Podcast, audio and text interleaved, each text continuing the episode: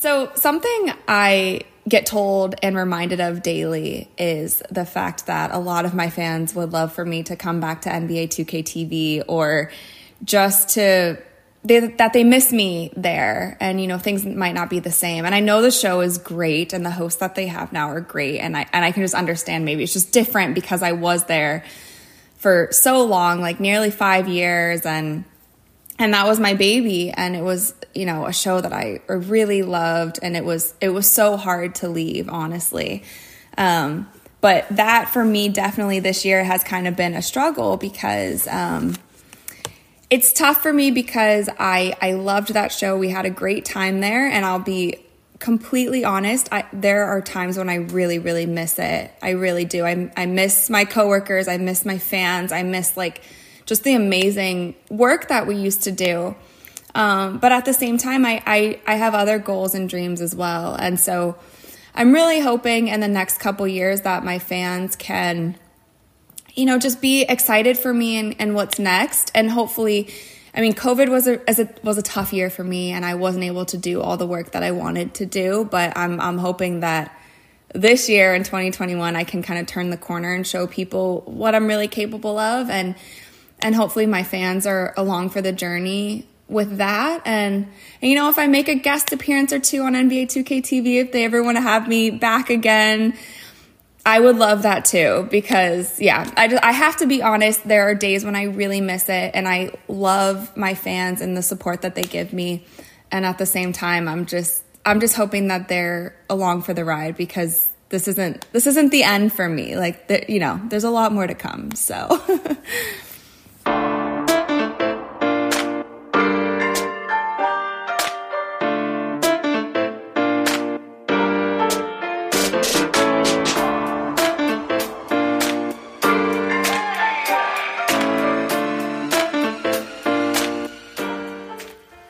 Hi, everyone, and welcome to the team, Team Lisa, the podcast on women in sports. I am literally so excited that you made it here today, and I am so very proud of our newest team member, whom I will introduce in just a second. But because I am assuming that there might be a couple of rookie listeners here today, I'll just take one quick second to introduce myself and the project. My name is Lisa Ramuschkat. I am a German sports presenter and reporter based in Munich, working for TV, producing digital content, and hosting events. And as you can tell, I am a podcaster as well. This project started a little over a year ago in order to connect and inspire women in sports to reach higher, to believe in themselves, and to pursue their dreams and this episode is actually the first English and international one ever. The episodes usually start with an, you know, assumption or prejudice my guests are frequently confronted with. They proceed with a quick self-introduction followed by like half an hour of free freestyle talk and contain a little draft or draw of the categories that always take place in the show. They are called head coach, shootout, and throw in. I'm actually not sure if that's a proper English term, but you will understand for sure as soon as we get there. And in this very episode, my guest and I talked about her way of making it all the way to the top about how she was not willing to fit into the industry as it kind of was expected of her, how she managed to grow a thick skin, and um, how it is totally possible to be an introvert and shy while working in the public eye at the same time. Plus, she will tell us where she sees herself in the future, so get ready I could not be prouder to have you join this team, girl. Really, thank you so much again for the 20th time. And welcome on board, Rachel DeMita.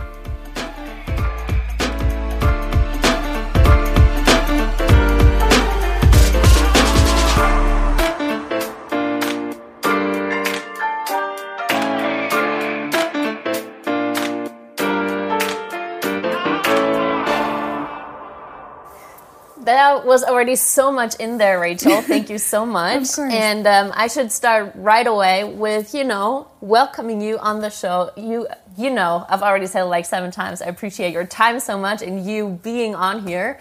Welcome to Team Lisa and our, like everyone, please welcome our new team member, Rachel DeMita. Thank you for having me. This is so fun. And I know we're in different parts of the world right now, but I'm Yes. glad that we could connect.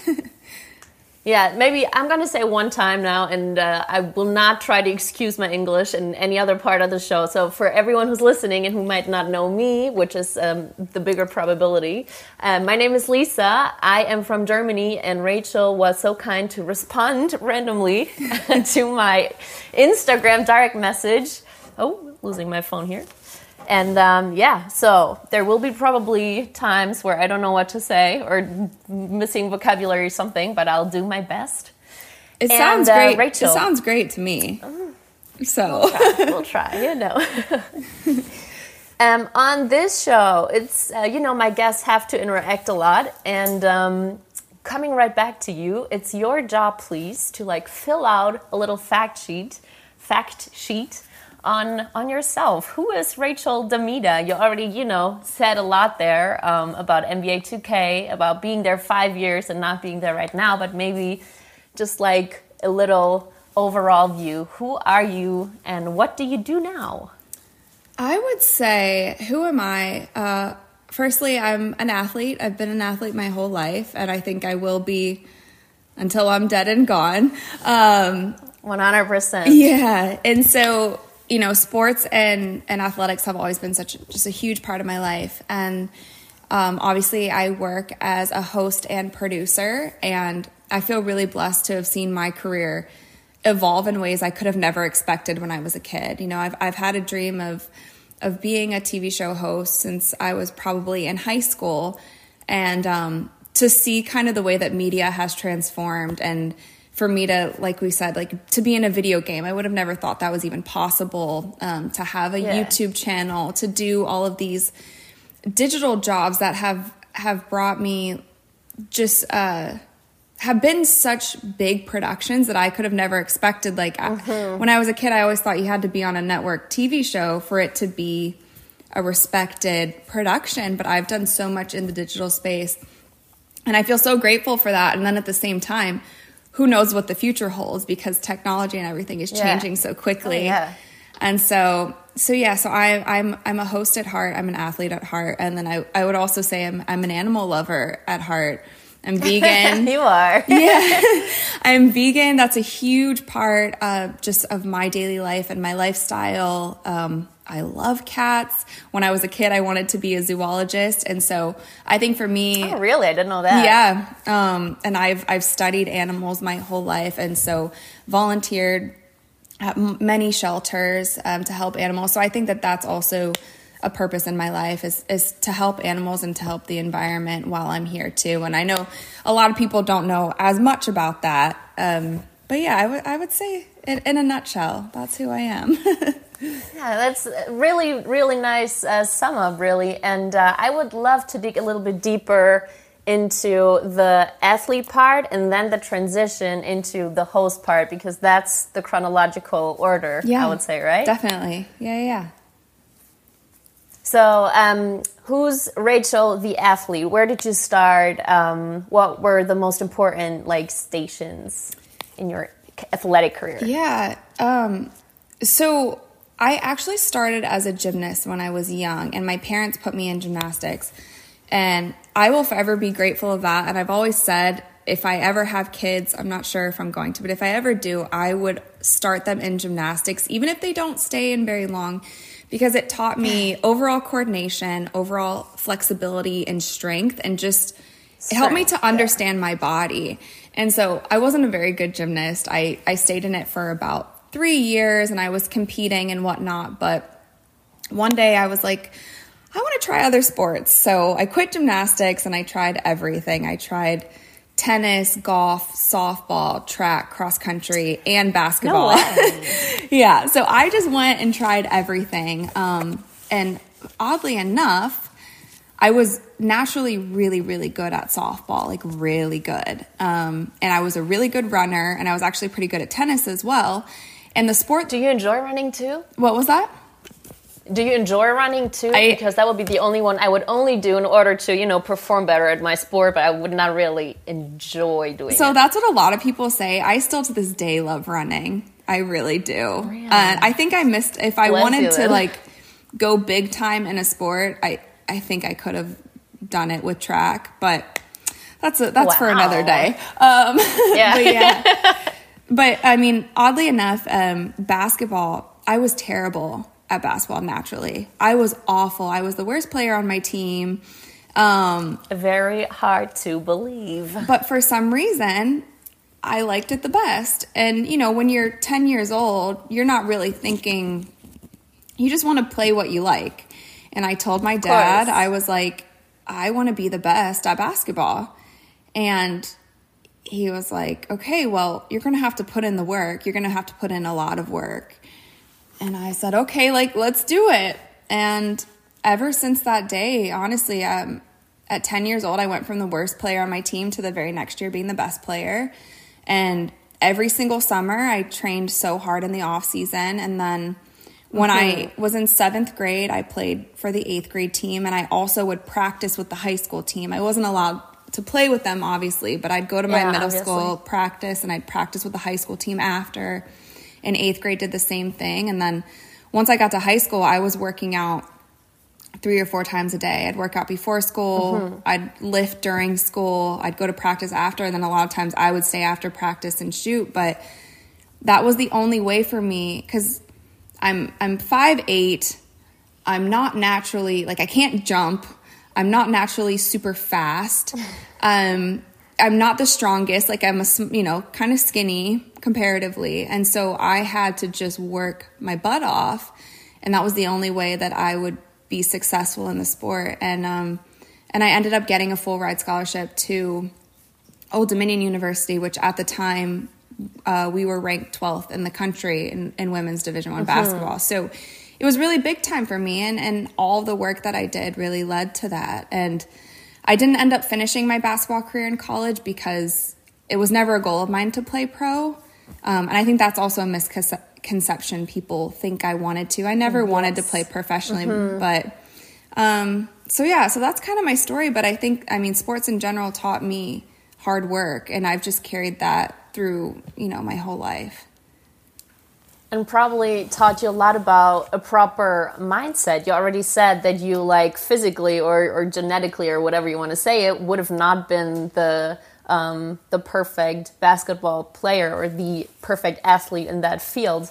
Um, what would you say? Plus, you said during the summers you always worked your butt off in order to get where you would want to go. Um, so, what would you say is certain things or are the most important things talking mindset that you learned from this time? I think, um, I mean, there's a couple things, and, and I really need to give credit to my dad because he's the one who told me when I came to him and I was like, I want to be the best. He's like, Well, you can be the best. You can do whatever you want to do. You just have to work hard. And and I Oh, that's so appreciate cool. him just telling me that because it was there was never any excuses. There was just you do the work, you'll get you know where you want to go. And so I think, uh, firstly, there's that, and and that was instilled in me when I was a kid. And I think naturally I maybe I was born with it. I've always been a very driven person. I don't know if I learned that somewhere or if I was just born with it. So that helped obviously and and I was even very driven in school. I wanted to get straight A's and all of that, but the biggest thing Yeah. for me um, was my mental toughness. And I've told this story a few times, but I was on the varsity team when I was a freshman, and I either started or mm-hmm. was first off the bench, and we were a really good team. And I, I mean, not to like whatever, I was really good as a freshman, and I played a lot, but my coaches were so tough. They were mean, they were tough. Mm-hmm. The girls were mean to me. Like it was, just, it was hard. And I remember having a meeting with them once, and and kind of crying and being like you guys yell at me all the time and like the girls are bullying me and like I'm just like I don't know what to do and I'm trying to have this meeting with them and they're like well Rachel you have two choices like you can you can get thick skin or we can put you on JV. Just let us know what you want to do. I was like, okay, I'll get thick skin, you know, and like from that day, I will never forget that. And I mean, that was 16 years ago now. Yeah. But I've always just, I, I will always get thick skin no matter what it is, or you take the easier route. You know, do you want it bad enough to get thick skin, or do you want to just take the easy way out? And sometimes it's okay. You you you don't want to get tough for what you want, but that that will just always stick with me, um, and I'm really grateful for that for sure.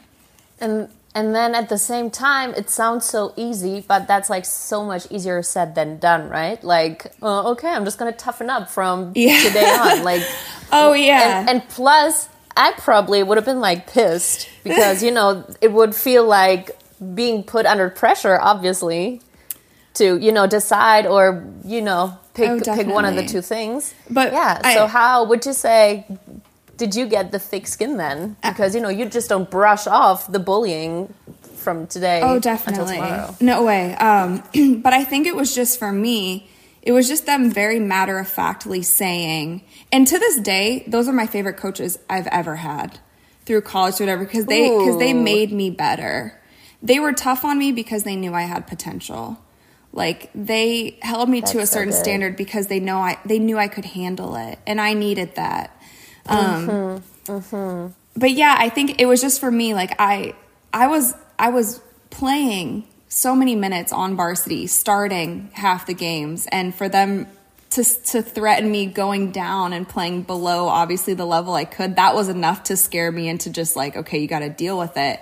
And I think I just kind of learned along the way how to deal with certain things, um, how to not take things personally and mm-hmm. and I'll be very honest with you. I do I am a lot better at keeping thick skin in like work and sport than I am in my personal life. like I'm such a softie when it comes to like friends and family and I'm very sensitive and easily offended, but in work it's kind of like this switch that I that I turn on and it's just almost like overcoming you know those obstacles it's kind of just like obstacles for me and you kind of have to look at it like that so yeah it definitely wasn't easy but i think i just rolled with the punches as they came and just having that in the back of my mind like just get thick skin just toughen up just toughen up you know and then You it, can do this, yeah. yeah it just kind of got me through so That's so interesting, and I bet we're going to dig into that later or build on that in a bit. But um,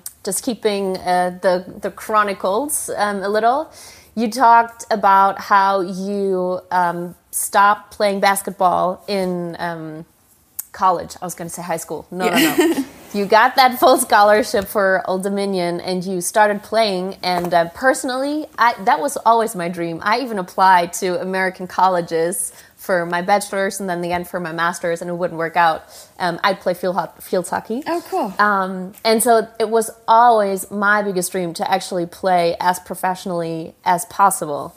And um, it's so interesting for you, or for, for me looking at you, following the whole way and then realizing at the top, basically, Yeah. that it's not what you wanted. yeah it i Tell me mean about it. It was until I left NBA 2K TV, um, that was the toughest decision I've ever made in my life because um, I had worked I can imagine. and and I mean again, I'm so grateful to have parents and family who just wanted me happy because I know that there's there's a lot of other parents that's like, "Oh, you're getting your school paid for like you're no, you need to keep playing." Yeah. You know, and Yeah. I just I feel grateful that my family just wanted me happy and they knew I wasn't. I was very very unhappy. And I think I was unhappy the biggest reason I was unhappy is because I didn't understand why basketball wasn't making me happy anymore. And so that Oh, wow. that disconnect was so hard for me to wrap my brain around. I'm like, why am I struggling to get out of bed to like go to practice? Why am I so excited when it's over? Why I, I just I didn't love it and and at the same time, um, this is probably true for a lot of division one athletes. It was hard for me to get the education that I wanted playing at that high of a level. Um, at least that school. Wow, interesting. I couldn't Uh-huh. take the classes that I wanted to because they um, didn't fit in with our practice schedule. Wouldn't match. Yeah. Um, I even got an internship with ESPN Radio my freshman year, but I wasn't able to take it because I because of practice So and stuff. And so that was hard for me. And so when I did walk away, I ended up transferring to American University and I got a fantastic education there in broadcast journalism and theater. Um, loved it, got the best education. But I actually took four years away from basketball completely. I did not watch a game for four years. I didn't dribble a basketball. I didn't shoot a basketball. I just like cold turkey because it was a heartbreak in a way. Um, I can totally understand. yeah. Because, well, for me, when I stopped playing uh, field hockey, which was not um, my decision basically, but but my coaches, and you know, we don't have the college system with um, all the athletic support that you guys in the U.S. have. Um, it was basically um, it was over. And um, I identified as athlete, and I, you know, wrapped my whole life around practice and games. And then from one day to another, it was all gone. And I was like, okay, I need to redefine Yeah. myself. I need to redefine how um, also like people are supposed to uh, like perceive me, which is bullshit, obviously. But those are thoughts that Yeah. came to my mind. A hundred percent. No, I, I totally understand that. And when you're young too, it's hard. I I guess for me, it was hard to identify like all of the emotions that were coming. You know, it was hard to just understand what was going on and why I was feeling depressed and why why I was feeling so anxious. And you know, I I really after I quit basketball just dove into school and went really hard. And I actually graduated early, um, but I Oh, wow. I channeled my energy into different things because I still needed, and then I started running after I quit basketball as well. And I started Here we go. racing, and I like I, I qualified for Boston Marathon, and did I was like I and I just needed to compete still, and I was actually yeah, like yeah, yeah, totally. I was running with the American girls track team and they like I was running with their like top 5 girls and and I'd never joined the team cuz I was like I can't jump back into a D1 sport. I just got out of one. Um but that for me at the time it was me masking my feelings, but I also just needed a clean break from basketball so I could heal. Um and it ended up being Yeah. 4 years until I was able to like That's crazy. love the sport again, but differently. So four years later, mm-hmm, I mm-hmm. came to a new appreciation, and it wasn't Rachel, the basketball player. It was Rachel, the former basketball player, who can appreciate the sport and love it and talk about it and go play for fun if she wants to. You know? Yeah. Yeah. One thing that caught me that you said you uh, weren't able to identify why basketball wouldn't excite you anymore the way it did. Why you know you would struggle to get out of bed or be excited when uh, as soon as practice was over. Did you ever find a real satisfying answer to that for yourself? I think um I mean maybe it was just because there was no next level for me because I did not want to play in the WNBA. So maybe it was like okay, I reached my peak and I don't really Crazy. care if I get Uh-huh. better. I think like the kind of Wow. spark to get better it it wasn't there anymore because I got what I wanted and honestly and it's unfortunate for old dominion because they you know invested in me but at the same time i have to do what makes me happy and and because i wasn't going to be to. yeah i wasn't going to be a good player for them anyway if i was miserable um Obviously, yeah, and I and I think at the same time, just the mix with me not being able to study what I wanted to and knowing the kind of career goals that I had and that I wasn't even able Get to it. get started on them, that was tough. Um, and I got bullied in college too, which didn't help. so there was, yeah. Well, oh, damn, Yeah. yeah, obviously. there was a, there was a lot of And then- things. Going on. Yeah, I feel you. And then that's so interesting to hear. So um, it was basically your reality colliding with your vision because you always had the vision, as you just said, to become the host. So after um, finally deciding to go for that path, how would you say um, did you evolve or what did that do to you? It um so when I first was pursuing hosting, I was doing it um, strictly in the entertainment space because, like I said, I kind of diverted from sports did not want to cover sports, didn't want to talk about it. Um, I did a little bit of sports hosting at American University, but I did it for volleyball and field hockey, actually, and soccer. Mm-hmm. I walked into a basketball gym one day to broadcast for the basketball game and I broke down in tears. I couldn't do it. So they just kind of kept wow. me on on fall sports because basketball mm-hmm, was still mm-hmm. Too too close for comfort. But um but yeah, I mean for me it, it gave me purpose again to kind of go after my goal and and like I said, my career path was so different than I could have ever expected and I even remember my professors in college telling me like I needed to cut my hair. I looked too young to be on TV. Um, I needed to wear my makeup differently. And I never listened because I'm like, I'm going to do it the way I want. and we'll see what happens. And so, yeah. Yeah, when we graduated that year, I was the only girl in my broadcast journalism class who like didn't have short hair and didn't make themselves kind of look older.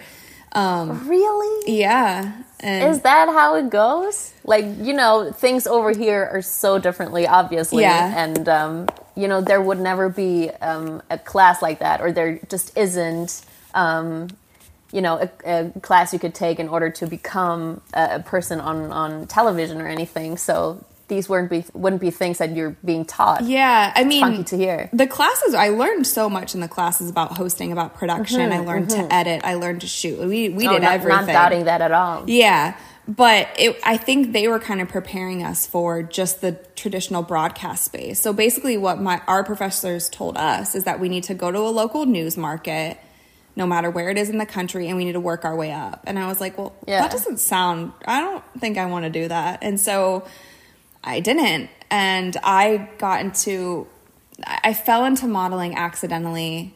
I never loved modeling, but it helped me to make sounds crazy. make some yeah. money for a little while when I was young, um, mm-hmm. and then through there fell into YouTube through a casting, and then I, I feel like my career really came up via the internet. You know, I came up from yeah. YouTube, and then from there started working with different brands here and there, and then um, started growing a following on my Instagram and my Twitter. And and for me, that sure was just did. me creating for myself, and it was at the time. I mean, I graduated college in 2012, and at the time, that was a new path that a lot of people. Mm-hmm. It's very normal now for people to do yeah. it in this way, but but yeah, that's that's kind of how I started, and I'm so grateful that I didn't do the traditional route because, yeah, I just you know I always at the end of the day I just want to love what I'm doing, and obviously, and it's about authenticity too, right? Yeah. So, and I would actually love to dig a little deeper into that because that's something that I've been confronted with in the in the German television market for sure. Like my first shows would be like you come into this environment where you're not sure like how to act, how processes are being done, or um, how everything works, and then people would go like, okay, so um, it would be nice if you would wear your hair like this, or if you would dress like that, mm-hmm. and please be yourself though, but please use that type of language, and you would, or I would be like, tell me if it was the same for you or not, but like you would actually wonder what what is really authentically you yeah. And what is rather a picture, as you said, like the girls were cutting their hair. I think that's terrible. I think that's really not what we should be taught. Right. And and it's funny Until, too because sorry. I sorry, but I got um I got slapped in the face when I got to YouTube because I was talking like a broadcaster on YouTube. And everybody in the comments was yeah. like, why does she sound like that? She sounds so whatever. And it was such a reality check for me. And I was mm-hmm. like, oh, like and so I was able to blend kind of like speaking professionally, but also being myself and being real because yeah. I'm not going to talk on YouTube the same way I talk with my girlfriends when I'm like obviously not, you know, pronouncing my words correctly or using slang or whatever, but I still help like want them to feel like it's me. Um, mm-hmm. And so I had to learn from that because people were roasting me online, saying like, "Why does she talk like that? Why does she do?" I was like, "Okay, wait a second, this isn't working."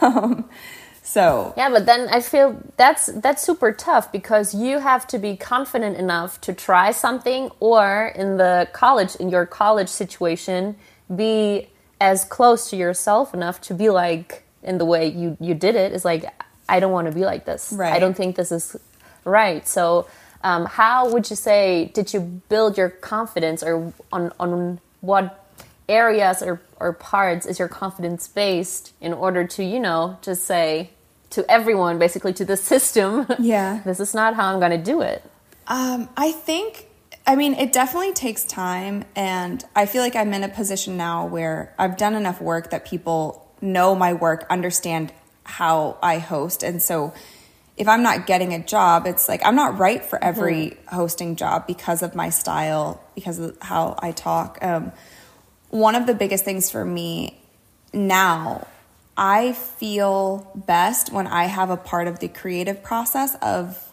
a production.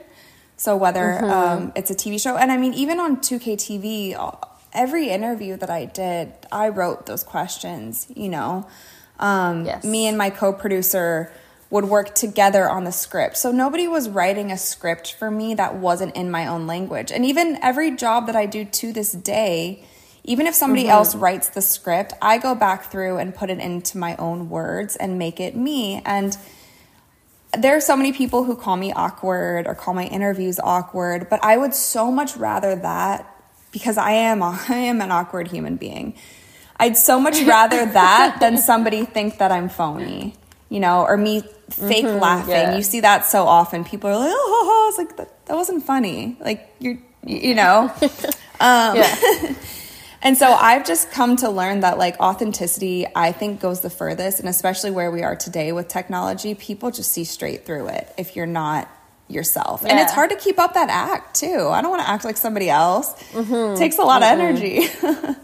it does it definitely does hey and rachel we have these three little uh, cubs here which is our little draft situation and i feel like it's just about a great time to pick the first category out of the cubs And okay. it's the head coach.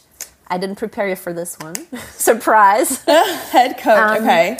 The head coach is the category in which I always ask my guests in order to elaborate a little on one person or a number of people, even. Or, very interestingly, um, my last guest um, asked me if it has to be a person or if it can be something else. Okay. Which I obviously allowed. Um, so, blah, blah, blah. What are people or things in your life that keep you grounded or that help you in a moment of, you know, despair or help you stay on your path even though the the environment wouldn't be very helpful at the moment? Um, okay, so this is a, actually an easy one for me, uh, but I would definitely say my parents for sure. Um, I feel I'm an only child, so my parents have always been my best friends, and I just feel I'm just eternally grateful because I feel like I had the best parents in the world, and I know that that's not the case for many Yeah. and yes. I wouldn't be like the strong woman that I am and the independent woman that I am, and just if I didn't have their support and love along the way. Um, and it's not, um, we didn't grow up rich, we didn't have all the things, um, but we, I've always had endless love from them and just endless support That's beautiful. and just and, and also just also a, a kick in the butt when I needed it, you know. um, the other day, So important. The other day I was about to miss a deadline for something with work, and my mom's and she's like, "You need to get your work done. Like, you need to text me when you finish." Because they know So cute though. yeah, like they know how important things are to me, and um, so yeah, I mean, it, definitely, they're my best friends and my my biggest support system, and yeah, so definitely my parents. That's a beautiful answer for sure. Do you guys have maybe like a ritual, or um, do you remember one certain specific moment or situation in which they really made you turn the switch? I think, I mean, for us, we talk on the phone every single day. Um, I go on speak. really? Oh, yeah. Um, Every single day for like a decent amount of time. And they, my parents always put me on speakerphone and we talk and talk about everything. They know everything about my life. Um, and my parents are young too. My mom had me when she was 19. So we've always Oh, wow. just like, I have a young mom, is we're just super close. But yeah, it's one of those things. My my dad has always been tough on me when it comes to sports, and and my mom is just the one who will just listen and be a good girlfriend. But that balance definitely mm-hmm. works for us. But at the same time, my dad also has the biggest heart. So, but he can be tough when he needs to be, if that makes sense. Yeah. But yeah, I it mean, does totally. a hundred percent. They're just. I mean, there's so many. There's so many instances and memories where I was like, they just mm-hmm. come through. And even if we're living across the country from each other, they always pick up the phone when I need them. And my mom sleeps with her ringer on at night just in case something happens in the middle of the night and I need her. So Yeah. So yeah. But Sounds amazing. Yeah. Would they be um, supportive too? For example, going back to the college situation where you were like, I'm not happy, I need to make a decision here. Um, if I'm staying and forcing myself to do something I'm not happy with. Um, I can imagine my parents to be like, you know, as you said, like, uh, yeah, uh, you you are staying, girl. Yeah. This is paying for your education. Um, yeah, I mean that's that's one of the things I was most grateful for because they just Oh, they cool. could see I wasn't happy. And they're Yeah. just like, you know, what do we need to do? And so I started applying to other colleges almost immediately. And when I and I, when I quit also, I was getting letters from other basketball teams at other colleges saying like we have a spot for you if you want to come. And I was like, I just don't, I don't want to play basketball No, anymore. no, no. Yeah. I was like, it's not the school. I was like, I actually just don't want to play anymore. Um, Mm-hmm. But yeah, I'm so grateful that they were supportive there because it would have been tough to stay for four years for sure. Definitely. Yeah. And I feel like it's always really tough when you have when you do have or lucky enough to have a good relationship with your parents to like disappoint them if that's what they Oh. would have wanted, right? Oh, to decide sure. against what they really would like you to do. I, the Yeah, only so way I would um, disappoint my parents is if I did drugs. And yeah, that's just like our biggest rule no drugs. or if you or if you wouldn't hand in that piece of work or whatever exactly. after deadline. Yes. exactly. I see. But That's interesting though. yeah. So one of the other things I would like to talk about, and which really fits in uh, right here, is what does success to you mean, Rachel? Because you know, it, you decided to leave the promising route of becoming the pro athlete you could have been. Obviously, every college would have taken you. Um, to pers- to pursue your your other dream, your job path. Um, and then I sometimes feel that there's so much pressure coming from um, the public, from the community, from the society that we live in. You know, you're successful when you you buy your own house, for example, which is such a boss, boss move of Thank yours. you. Congrats. Thank you. I appreciate it.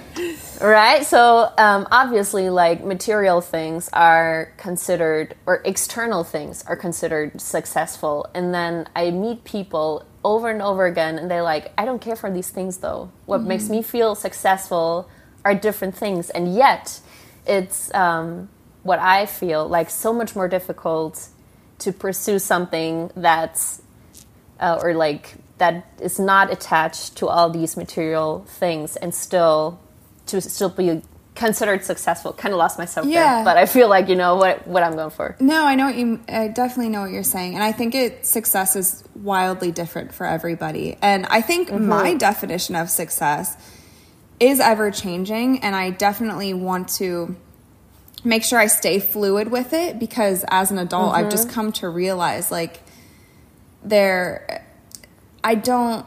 Obviously, end game for me. I would love to host my own daily show. That's been end game. Mm-hmm. I don't know where that will even live though. I don't know if it's TV. I don't know if it's a streaming service. I don't know. And so I keep that part open. I know I want to be hosting mm-hmm. and producing. Um, Yeah.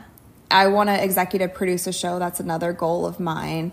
And it, so, but I'm fluid with how that comes about, when that comes about. And I'm also just, I show compassion to myself about if my goals and dreams change, that's okay, you know, mm-hmm. um, because it's happened before. And so, yeah, I, I, success for me, I mean, but there's also personally, success for me is when I make new friends because I'm so introverted and I'm Which very shy. So interesting. Yeah. you know, a lot of people don't know. It's actually like working for me is the most extroverted I am, but in my personal life, I'm very shy. I don't have a lot of friends at all. And so even for me meeting a new friend is like a win, you know. And and so interesting. Yes. And I know that that makes my life so much more fulfilling. And so I used to be so one track minded in like okay, work is success. I need to do this, just put my head down, nothing else matters, but it does matter. Yeah friends matter, relationship matters, time with my my pet matters, time at the animal shelter matters. And so it's kind of I guess my success um, whatever you want to call it scale has definitely shifted a bit as I've gotten older and I think that that's okay. I don't if I answered your Definitely question is. correctly. I hope I did. Oh yeah, you did. totally. Oh, there's no correct or wrong answer to this obviously. But you said so many things I'd like to pick up on. So the first thing is you said um, you'd like to have or host your own daily show, either on cable or digitally. And that was one thing I heard on another podcast interview, which caught my my attention to such an extent because um, you said that people even ask you sometimes or a lot of uh, the t- a lot of the time. No, that's no English. Um, whatever, you know what I mean. Yeah. um, like, uh, when are you going to be back on TV on or, or work for uh, a certain network? Um, implying basically that what you're doing right now is not as successful mm-hmm. as being the host of, of, you know, whatever ESPN or something. Right. And I actually have been considering or defining success for for myself being a host in you know the the German sports industry just like that. I always thought like if I want to be a successful or respected host in this business here in the industry I do have to have a connection to one of the networks. Maybe you can elaborate a little on on your thoughts on this topic too. Yeah I I think it's it for me that's just such um that's me listening to the noise of other people. And it's hard not to do yeah. that. And i and it and it puts me not in a good mental space when i'm listening too much to what other people are saying mm-hmm. about me or what other people think i should be doing. Um and i'm not saying it's like it would i've done shows for espn i've done a live broadcast with nba tv I've done those yeah. things. And if something comes around that is perfect for me and it's with one of those networks, amazing. Like that would be great. But I've found so much success in other things. And so I guess it was me proving to myself. Like mm-hmm. obviously NBA 2K TV in a video game. I've done streaming services with uh, like a, streamed a live show with T-Mobile that was on a completely different platform but was a huge success. You know, I've partnered with some of the biggest brands in the world I freaking got to go to China just to shoot a video for my YouTube yes. channel. I got to hang out with Kobe that Bryant, go to FIBA World Cup. I got to go to the NBA Finals just because I I partnered with YouTube TV. Like those are huge accomplishments. And those are huge I, accomplishments. And you know, and I have to take a step back and be like, we didn't do that through a huge, you know, company. I guess. Yes. To to broadcast it, if that makes sense. Um, Mm-hmm. And so I guess it's just me proving to myself over and over and then having to make sure that my mental health stays like looking forward, not listening to the noise because yeah. the noise can be a lot, especially when you have like as many followers as I do. Like it can get loud Definitely. sometimes. So very loud i assume.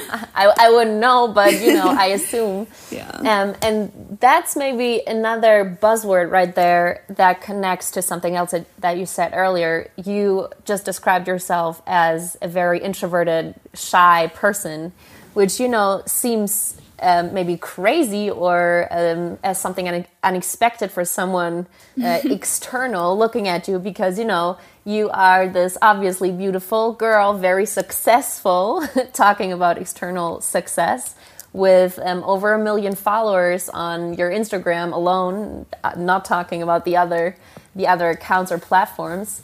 Um, and then it feels or it can feel um, like like a non-match Yeah. if you say you're, you're shy, right? Like, how can a person um, who is working in such a public environment be shy at the same time?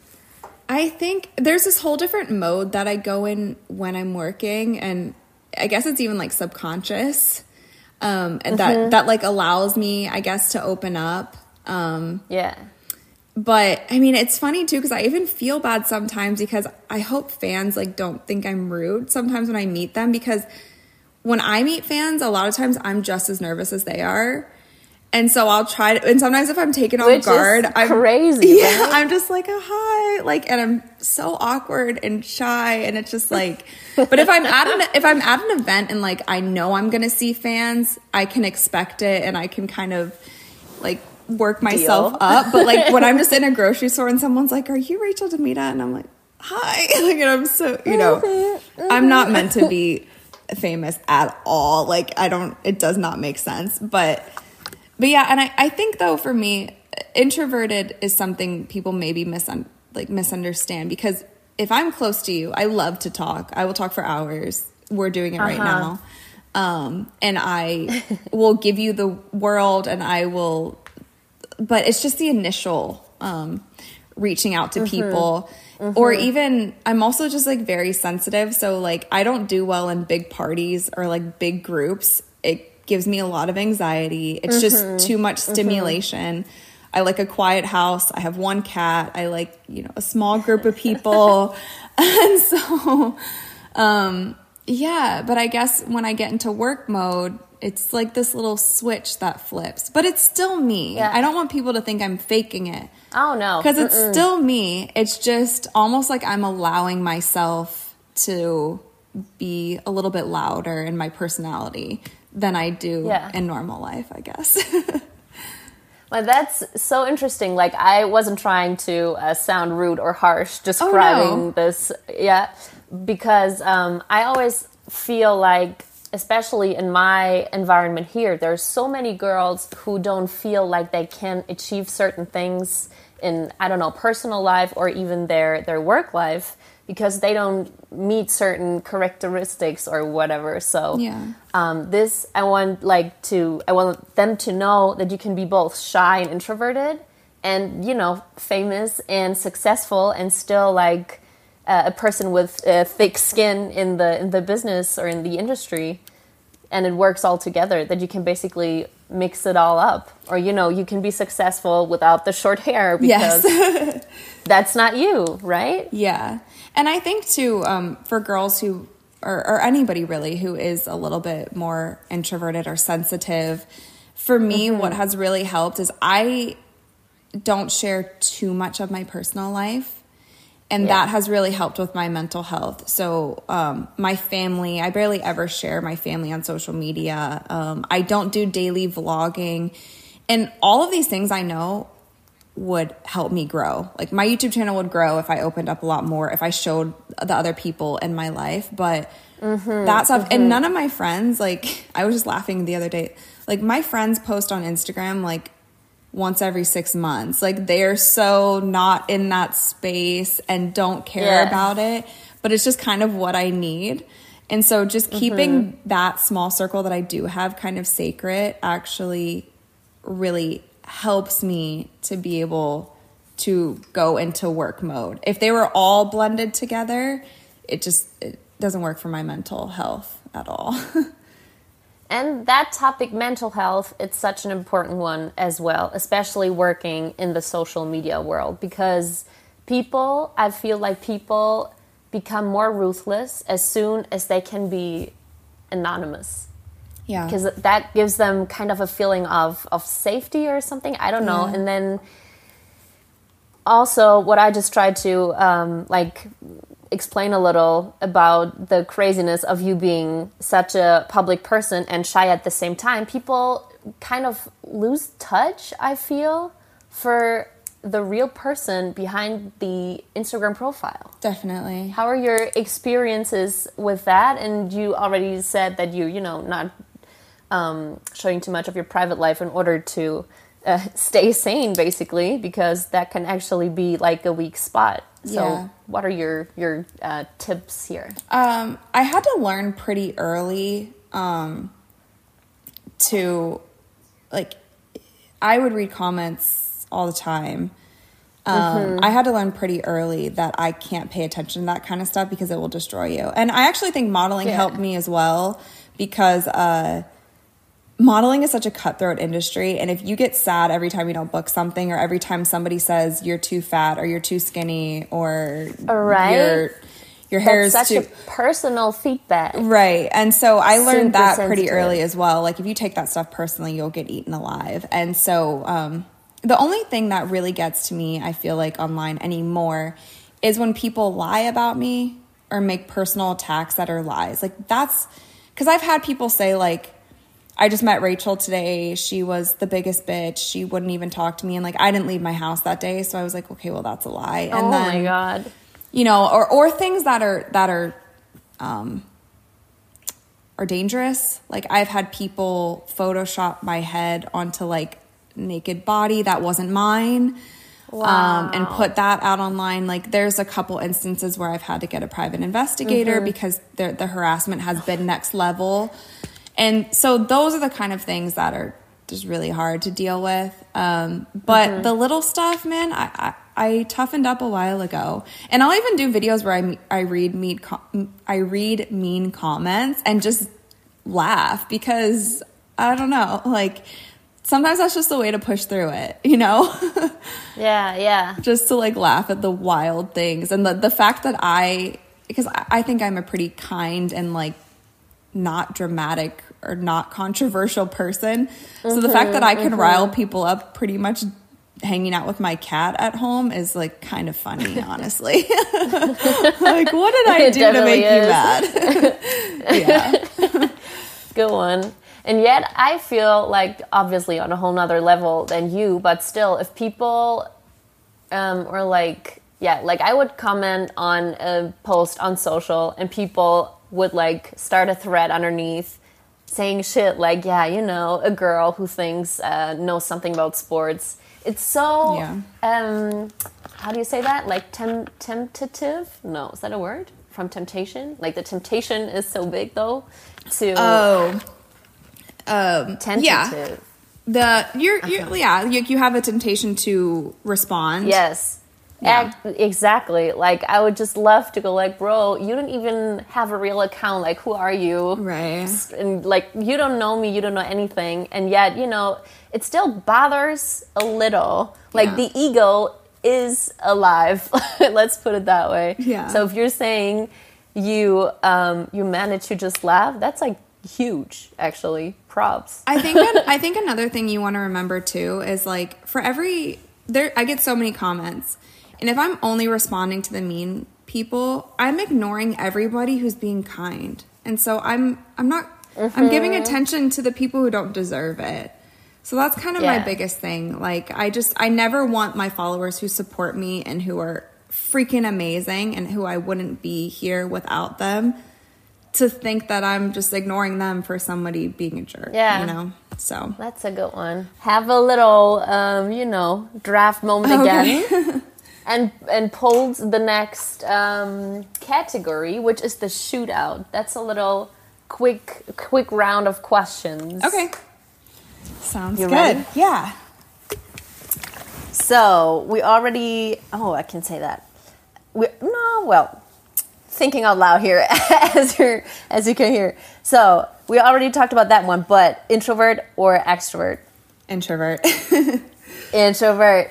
So does that mean you prefer staying in or do you prefer going out if we didn't have a COVID situation? Obviously. I know, right? Uh, COVID has made me want to go out, which I never want to go out. So I would say typically Yeah, I feel you. stay in, go out if it's like an escape room or a nice dinner. but not to a club or anything.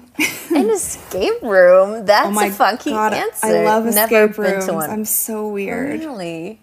I have to admit, I'm a little like scared. Obviously, nothing's gonna happen, but just the imagination of not being able to get out when I want to get Oh, out. please, please, I guess please do one. it. Please do it. You'll be Okay. so obsessed. I've probably done like 50 now. It's it's a little bit ridiculous. yeah. Interesting. A fun fact on you here. um, next one is cable or digital. Digital for sure. I haven't even Yeah, plugged in my sure. cable box. So Okay, fair. Um, are you going to stay your own boss forever, or will you be employed again in the future at some point? both. For sure. Uh huh. Because Okay. I would cuz I want to be a part of helping other people's businesses as well. So, Mm-hmm. both. Both. I like that. Um, Instagram or TikTok? Man, Instagram is like the old faithful, but TikTok is fun. TikTok is really It fun. is. But I gotta go. you're well. Instagram is like is, is like my OG, so I gotta go with Instagram. see. Yeah. Hey, and then what about Clubhouse? Is Clubhouse just as big over there as it is over here? Like I've never tried it for the past five days, everyone is freaking out over it. Oh really? Seriously. Maybe I need to Yeah. get on it though because I have, I've never tried it, and I'm always like two steps behind the new social media. Like I'm always late to the party. So If you got on now, you'd only be behind one step though. So okay, good to know. I'm gonna get It's on that. interesting though. It's interesting. Yeah, check it out for sure. Um, okay, little little mind game here. Tomorrow's the day. COVID is over and we're all back to normal life. What would you do? Except for going out, which we just found out. I want to go. I want to go film something. I want to get with my crew and I Mm-hmm. want to go shoot. And I mean, I I feel like even though we haven't been able to go anywhere, I feel like I've been on vacation for all of 2020, and I just want to get back to work. Like I'm craving it so much. Like Mm-hmm. so. Feel you. So yeah, I want to get back filming. Let's do that. Um, cooking or ordering out? Ordering out 100. percent Yeah, you're not a big cook, I I, I or mean, do you not? I cook a lot for myself, Mm-hmm. but it's the most basic meals. Like it's and I Okay, yeah. No, you. and I don't enjoy cooking. I wish I did, but no, I don't enjoy cooking at all. Oh, totally feel you on that one. Um, and as in today, watching or playing basketball? Uh, watching definitely.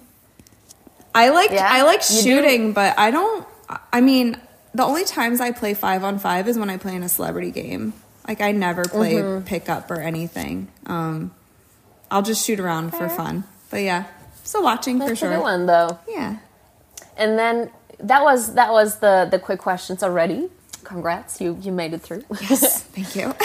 um, looking a little bit further ahead though, um, where would you say do you see yourself in maybe like a couple of years? Let's not make it uh, like in a, a application process here. You don't have to um, answer it in a super super serious manner.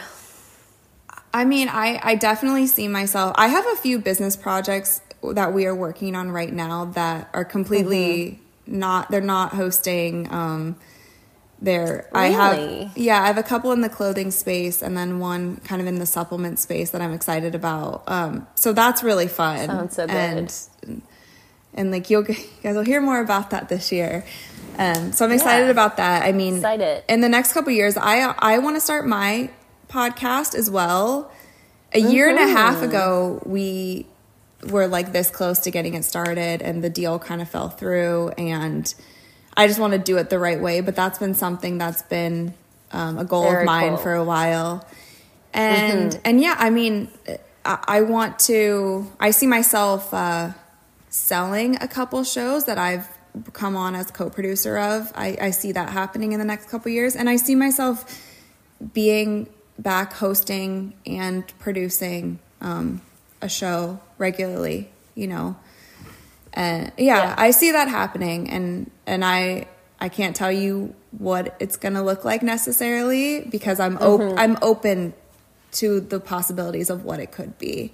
Yeah, yeah. Um, but yeah, I will be back Sounds hosting so a, good, a though. TV show very soon. It's it, it's bound to happen, and we have a lot of momentum. Ooh. So we got this. We got this. okay, can't wait. 2020 So can't hold on to me any longer. Yeah. oh no, Yeah. definitely can't. But that's so interesting though, because um, you know, people always, including myself here, think um, they could imagine what people would think, and I would definitely would have thought that you would go for something like I'm gonna be uh, this this big host of whatever show, and you're much more going for you know business uh, ideas as well. So, um, do you do you follow like an overall vision of yourself that you want to see yourself becoming, or do you follow certain people as an idols and be like, okay, I kind of want, I don't know, be the host like Oprah, and then be the um, I don't know business person like somebody else, or, or how do you? yeah i get with your ideas. i get inspiration from a lot of different people in a lot of different fields um Mm-hmm. i guess one person who i do look up to and and mine and her brands are are so different but i've always been inspired by how she has conducted her business is um shay mitchell she's an actress Mm-hmm. um very successful actress but she has her own um like suitcase and luggage company that she built. Um, she has like a tequila company that she so built good. and is working So with. cool. And so like and also her social media presence is so strong. And I just um like she has a YouTube channel, Instagram, TikTok, and she keeps up with all of it. And I'm just so Mm-hmm. impressed on how she has taken her acting is number one for her, right? But Mm-hmm. she has been able to build off of that. And that's kind of where I see myself as well because realistically, Really cool. I don't think I see myself on camera my whole life. And and for me, I keep learning so much in the production space and Yeah. um, and I want to keep learning and growing. And I have friends that are producers and people that I work with, and so I'm always just like eating up that knowledge because after my time is up on camera, I still want to be able to like produce and create with others. Um, and it's still very Mm-hmm. So fulfilling mature. to me. What was that? Sounds so mature Oh. for sure. Thanks. Um, yeah, it's fulfilling to me to create, and I don't have to be on camera all the time. So I, I definitely see myself overall as a businesswoman. But number one, I'm an athlete at, at heart. I'm a host at heart, but I'm able to build my business around these things and the things that I love. And Love that so much. yeah, and I think I think there's something there. I think I can achieve that. You know, so yeah, For sure. Like as your parents taught you, there's nothing you can't achieve, right? yeah, exactly. Shout outs to mom and dad here Exactly. again. All right, Rachel, last one. I am failing to find the last category. Category. Oh, wow. Category. Category. It's a German word on my little uh, paper here. It's um, probably, I would uh, call it a throw in. Like Wait, how do you say it though? Inwurf? What is it? Einwurf. Einwolf? Einwolf. Oh gosh, I have the, mo- the worst American accent. I'm Einwolf. Oh, well, Einwurf. Exactly, perfect. Okay. So that would be um, shortly. Yeah, we already crossed um, the hour mark here, the one hour mark. We're close uh, to the end. I'll I'll set you free in a sec. Um, what would be a topic though you would like to throw into our conversation here um, that you know deserves a stage that deserves to be addressed? Let's talk about animals. Sure, we haven't talked about your cat enough yet. Let's talk about animals. You're like, okay, I'm gonna kick her off right now. No, I'm just kidding. I know. I actually, I'm living with a friend right now, and we were talking about as I moved in um, about getting a hamster. We haven't followed through on that idea. Oh my yet, gosh. Okay, just be careful. But it's a real thought. I had two hamsters when I was a kid, and they fought almost to the death. So just oh my god. we had to like separate them and put them in two different cages and so if you just be careful of how many you get and make sure that they get along because Oh my god! It was a a bloody I thought they were mess. like the nicest little homies. oh yeah, I did too. But interesting. anyway, um, I guess so. I guess we can bring up animals because another person who I've actually was my idol as a kid was Steve Irwin, Mm-hmm. the crocodile hunter. Yeah. Um, and I saw so many of um, Instagram posts on him and his family recently. Oh it's yeah, so funny. I follow his family on social media, and they are Mm-hmm. just the sweetest things, and they do so much for um, just the planet and for animals, and and Mm-hmm. just bring such like a lively spirit to everything that they do, and I appreciate that so much. Um, Jane Goodall is another person who I love to follow. Um, and I just think it's important. Like, we can just learn so much from animals, just compassion and love. And having my, my cat Daisy, like, she is my number one companion. And call me a crazy cat lady if you want. But I don't know. I've, I've just had such a love for animals my whole life. I haven't eaten meat in over 12 years, and I've been vegan oh for wow! about for such a long time. didn't yeah.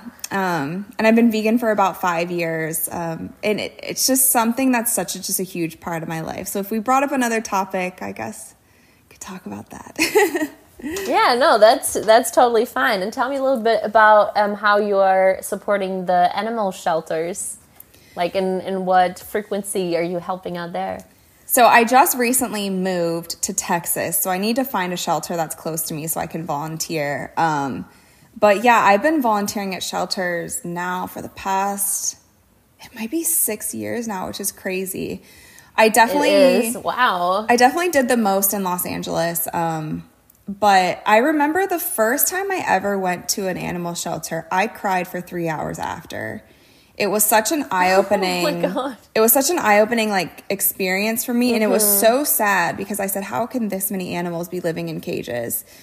Um, and then after that, I was like, "Well, if I'm not going to help, then who's going to help?" And so for me, that's, you know, just sharing sharing my message of adopting and not shopping because Not shopping. yeah, yes. because there's there's so many animals who are euthanized in shelters because they, they just don't have the capacity to take care of as many and, and cats are even at greater risk than than dogs. Um, and just it just teaching people about um, cat behavior. I feel like I'm obviously much more in tune with cat and kind of like very like a cat whisperer, if you would say. Um, but you know, just kind of being able to educate, but also in a non-shaming way. Because even when I say I'm vegan, some people are like turned off by that. But nobody in my family is vegan. Like uh, maybe one of my friends is vegan.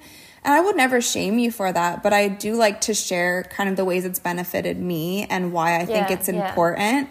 And um, so that's just always been something that I like to show to share things that I'm passionate about through showing and showing with compassion and without judgment. Yeah. You know? yeah. Um but yeah, I Which is basically the main thought of this podcast as well. You know, there's still so much going wrong in the industry too, and women are not being um, promoted into the positions uh, as you know on the same level as men. But still, I don't feel like it helps a lot to call people out or or blame people, but just you know, just like you and I are doing it right now, just showing positive examples and and idols and maybe ways to follow. A hundred percent. Yeah, definitely. And I think that that's the just the best way in life to to go about things because you never know what battles other Mm-hmm. people are going through. Um, you never know their life story, how they came up, and you probably never will. So just coming, just approaching people with compassion first and with with little judgment, I think goes a long way. So, but yeah. What a beautiful way to sentence uh, to sentence to uh, finish off our little episode here. Rachel, thank you so much. Do you feel like there's anything left that has to be said? Did we did we miss out on like a big thing, or did you have any thoughts throughout the conversation? I think this was great. And this was like it's like a little therapy session for me. It made me think a little harder than I thought I would. So I really appreciate it. This was fun. Thank you. Oh, this yeah. was so good. And again, I appreciate it so much that you are joining the team for real. it means a lot. This is definitely um, the bigger, the, the way bigger favor you're doing me. Um, and because this is the interactive podcast, right? My guests always like close the the episode as well with a little pep talk to uh, the girls and boys out there why it matters to believe in themselves and why it matters that they pursue their goals, uh, you know, against all the odds. And here you go. All right, put me on the spot here. But all right, all right, ladies and gentlemen, who's ever listening to this, I first of all, I'm wishing you the best day. I hope that you have a wonderful year ahead of you. I know last year was tough, and I I just want to say that if you're feeling down, you're not alone.